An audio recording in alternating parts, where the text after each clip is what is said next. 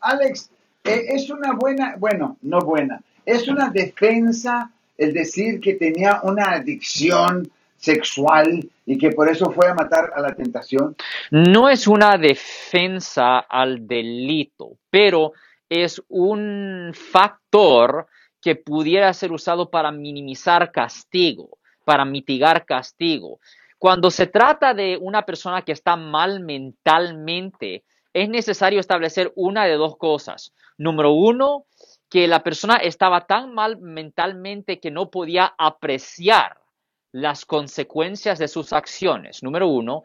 O número dos, que la persona está tan mal mentalmente que no puede ah, asistir con su propia defensa, no le puede ayudar a su abogado.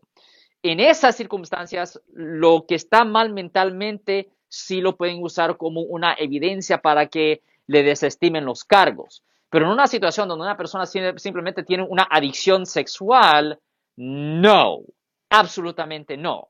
Ahora, ¿por qué es tan importante establecer o no que fue un, em, un crimen de odio oh, racial? La razón es porque cuando se trata de odio racial, eso ah, es un hate crime, como dicen en inglés, uh, crimen de odio, y eso ah, dramáticamente sube el castigo potencial por la ofensa.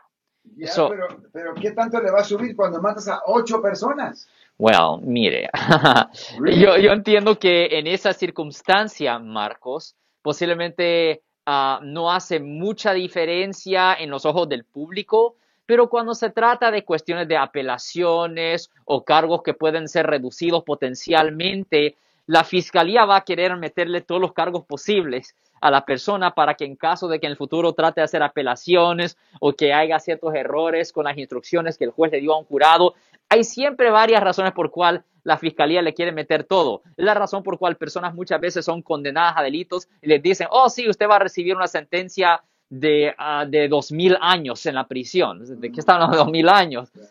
lo hacen para a preparar para las apelaciones y cosas eso, porque ¿qué pasa si un abogado entra y le quita este cargo y este cargo y este cargo y este cargo? Bueno, quieren estar seguros que la persona todavía va a morir en la prisión. O sea que es un árbol y, tienes que ir quitando pedacito, pedacito. Exactamente, exactamente. Wow, qué interesante esa cosa. Ya estaremos hablando sobre ello la semana entrante un poquito más. De cualquier forma, si alguien en su familia o si usted ha sido arrestado por haber cometido un delito aquí en el área de la Bahía Norte de California, incluyendo por manejar bajo la influencia, y necesitan representación, llame ahora mismo para hacer una cita gratis aquí en el área de la Bahía, Norte California, cerca de San Francisco, 1-800-530-1800.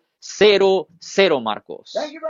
You're welcome. Si les gustó este video, suscríbanse a este canal, aprieten el botón para suscribirse y si quieren notificación de otros videos en el futuro, toquen la campana para obtener notificaciones.